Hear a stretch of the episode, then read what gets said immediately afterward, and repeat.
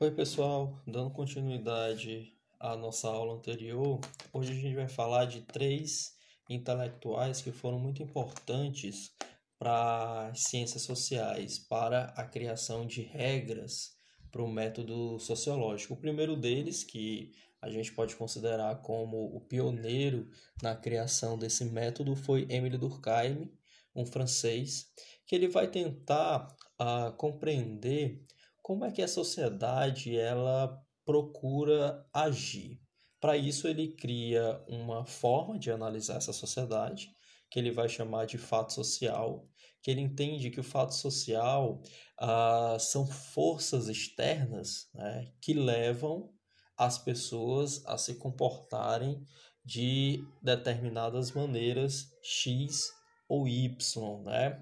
Um conceito só para ficar ah, de forma clara para vocês. Portanto, o fato social seria toda maneira de fazer, fixado ou não, suscetível de exercer sobre o indivíduo uma coerção exterior, né? uma força que vem ah, da, das condições externas a nós e faz com que a gente, de alguma maneira, se adapte a ela. Ou ainda, toda maneira de fazer o que é geral na extensão de uma sociedade dada. Isto é, né? se uma sociedade ela se comporta de uma determinada maneira, há uma tendência, devido a essas forças, de a gente também se comportar desta determinada maneira. Eu gosto sempre de dar como exemplo é, questão de, de vestimentas, né? Eu até falei isso em sala de aula, por exemplo. Existe uma concepção de que nós, professores, temos uma determinada forma de nos vestir, do, nos vestirmos para trabalhar, né? E aí, por exemplo, se eu vou trabalhar e dar um ministrar uma aula para vocês de camiseta e short e short, né? Parece que aquilo não está adequado ao que a maioria da sociedade ela entende como necessário para de perfil para eu estar naquele ambiente dando aula, né? Então, basicamente as forças são essas, né? Uma forma, as, condições externas, formas de, de pressionar a gente se adaptar a determinados padrões, né? Eu utilizei muito essa palavra, determinados padrões que a sociedade ao longo do tempo foi constituindo. E para Durkheim existem ah, três características do fato social, né? A exterioridade, isso aqui é super importante, viu pessoal? Essas três características, não esqueçam delas.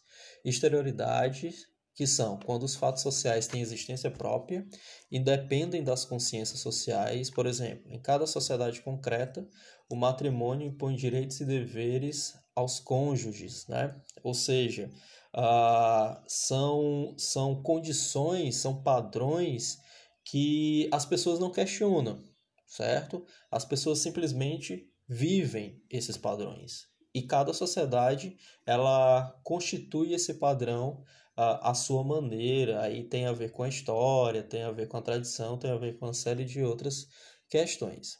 A coercitividade, ou seja, o fato social exerce, exerce coerção, pressão sobre os indivíduos e a coletividade. Exemplo, nas comunidades cristãs, o batismo é a porta de entrada na vida religiosa.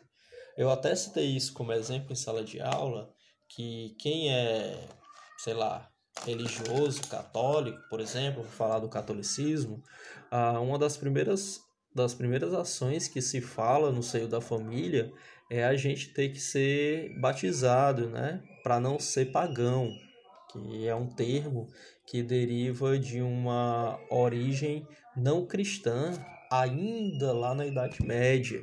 Né?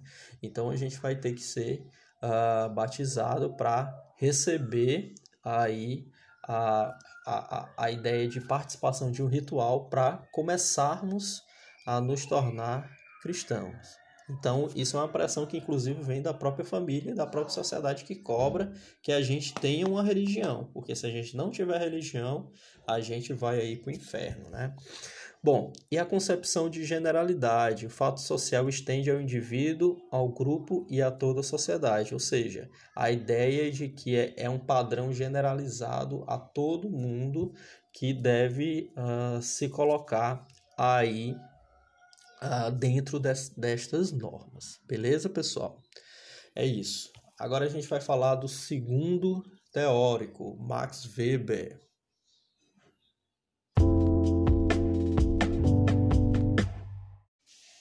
Bom, pessoal, Max Weber ele foi um sociólogo alemão e ele se diferencia uh, em relação a Emile Durkheim no seguinte aspecto. Enquanto Durkheim ele tentava olhar o fato social em relação à coletividade, Weber ele vai se preocupar mais com a ação social individual ou conduta social individual. Né? Para ele, toda pessoa age de determinadas maneiras em relação a outra pessoa. E aí a preocupação dele é o que faz com que as pessoas ajam desta ou daquela forma. E aí ele começa a pensar que a conduta social pode, pode ser dividida em algumas categorias. Quais seriam elas? A conduta social tradicional ou ação social tradicional, que seria, como o próprio nome já explica, relativas as antigas tradições. Basicamente, a gente pode colocar como exemplo, vamos pensar aqui, uh, de, digamos que alguém da nossa família morra, né? Primeira coisa que a gente vai fazer, fazer todos aqueles procedimentos e passar um tempo velando o corpo, para quê? Para que a gente possa se despedir, possa rezar pelaquela alma, para os vizinhos que o corpo nunca viu, que a pessoa que morreu nunca, vi, nunca viram na vida, irem ver, né, abraçar a gente, a gente nunca viu aquele povo, e as pessoas foram lá, abraçou a gente, o pobrezinho era tão bom, né? Ah, então tem todas essas coisas. Então são tradições que fazem com que as pessoas ajam de determinadas maneiras. A conduta social emocional, que é relativa as emoções, ao comportamento dos outros, né? E tem a ver muita, muitas vezes com a forma como é que a gente age baseado nas nossas emoções. Por exemplo, numa situação em que você pega o seu companheiro ou companheira aí traindo você, você certamente vai agir muito impulsionado aí por as suas emoções. Um outro exemplo é a conduta valorizadora ou de valor, que tem a ver basicamente com a forma como a sociedade espera que você haja. Uh, e aí eu vou retomar o exemplo da traição. Será que a sociedade espera que em um casamento, por exemplo, uh, haja traição? Não, né? Então, na realidade, uh, você vai agir de acordo com que essa sociedade está esperando, os valores que essa sociedade está esperando que você haja. E por fim, a conduta racional objetiva, né, que diz respeito a uma conduta que você vai estabelecendo ao longo do tempo, uh, mas fazendo com que você planeje essa ação antes de fazê-la. Um exemplo que costuma ser muito claro na, no estudo a respeito disso é quando um engenheiro vai projetar um prédio para ser construído. Né? Ele precisa fazer o quê? Planejar esse, esse prédio anteriormente para então poder agir. Né? Da mesma forma como para a gente poder, sei lá, ir ao centro da cidade, a gente precisa de alguma maneira pensar como é que a gente vai pegar o ônibus, que horas a gente vai, o que é que a gente vai precisar fazer. Então são tudo, são todas condutas que se baseiam em um planejamento prévio. Weber também uh, criou a ideia de tipos ideais, né, que foi um instrumento de análise uh, em que tentava ver situações concretas que exigiriam conceitos precisos e claros a serem definidos. Ou seja, ele criou a, a ideia de tipos ideais para construir conceitos que possibilitassem a análise de uma determinada situação. Então, esses conceitos passariam a explicar determinada situação a partir da análise sociológica feita, ok? O próximo autor que a gente vai trabalhar é Karl Marx.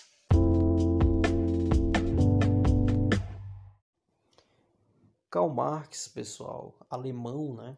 Ele talvez tenha sido um dos autores mais influentes uh, no que diz respeito à utilização das suas ideias para a ação. Né?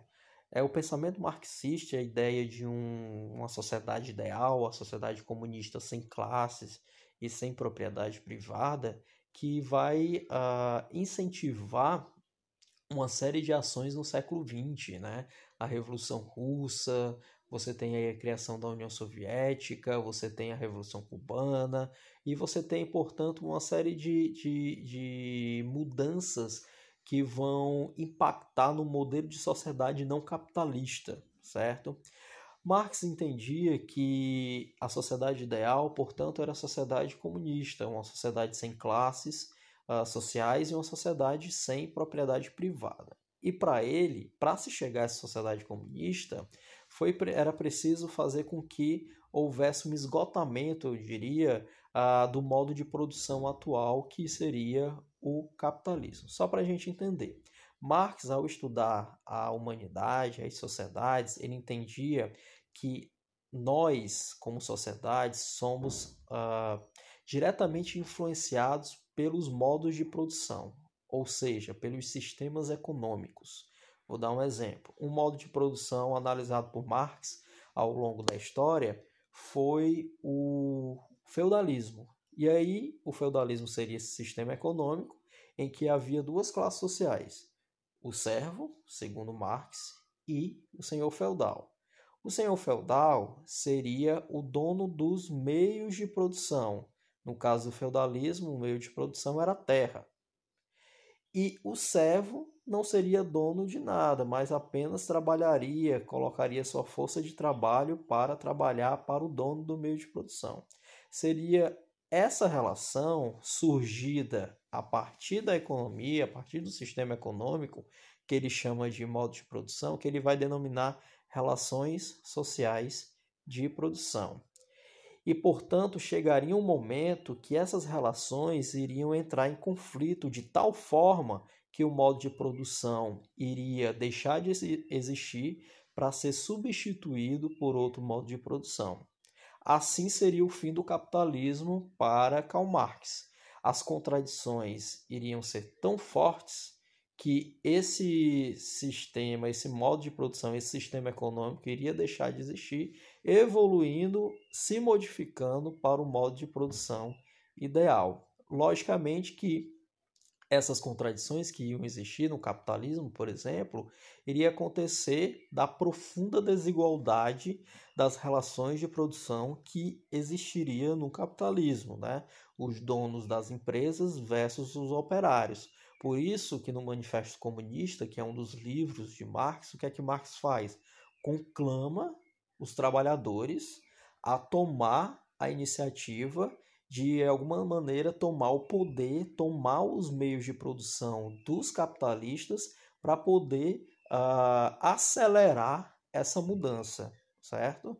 Portanto, o que eu queria que vocês entendessem no pensamento marxista é que há um conceito muito importante, que é o conceito de materialismo histórico, que basicamente é essa ideia de que a economia ela influencia diretamente as relações de produção, as relações de quem era dono e de quem não era dono. E ele analisou isso desde que a humanidade começou a se organizar como sociedade, certo? Isso é muito sintomático, pessoal, porque vai ser, como eu já disse no início dessa fala a respeito de Marx, isso vai influenciar muitas ações ao longo do século XX tentando fazer com que o capitalismo ele pudesse uh, acabar, né? Portanto, a gente teve muitas sociedades que uh, foram influenciadas por esse pensamento, fazendo com que uh, um outro sistema econômico pudesse substituir o capitalismo e fosse, de alguma maneira, um sistema econômico com menos desigualdades, né? desigualdades nessas relações de produção. Deu certo?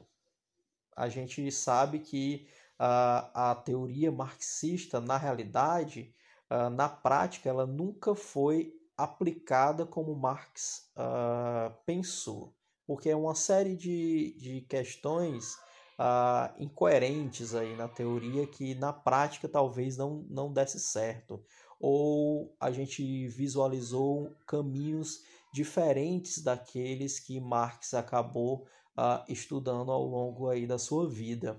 Porém, a gente ainda consegue perceber que Marx foi um grande cientista social no que diz respeito à análise de como a nossa sociedade se comporta, sobretudo no que diz respeito a essas desigualdades de produção que a gente conhece e vive, inclusive, até hoje. Ok? A gente finaliza por aqui.